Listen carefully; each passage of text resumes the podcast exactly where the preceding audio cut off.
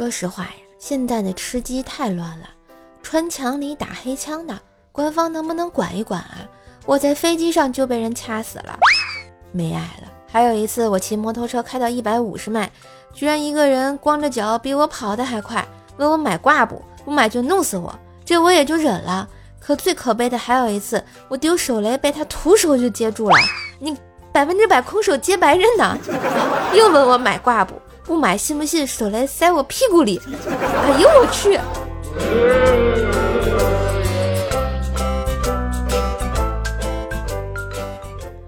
家里买了一只公鸡，准备烧。我在给鸡放血，五岁的儿子就凑过来看。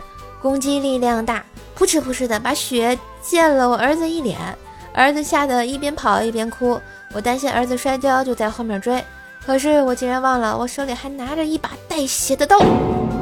隔壁八十岁的老奶奶看见，直接就晕了过去啊！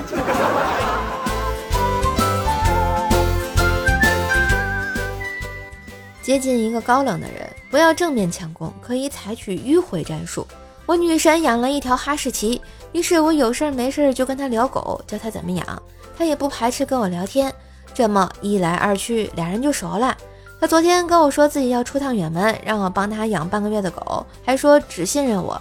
看来我的迂回战术有效果了。我问她去哪儿，她说刚交了个男朋友，跟他去马尔代夫玩。嘿，今日份段子就播到这里啦！我是段子搬运工瘦瘦呀，喜欢节目记得随手点赞、订阅专辑，并给专辑打个五星优质好评送月票哟！上瘦瘦主页订阅奏奈讲笑话，开心天津话，继续收收就要多分享、多收听、多打赏哟！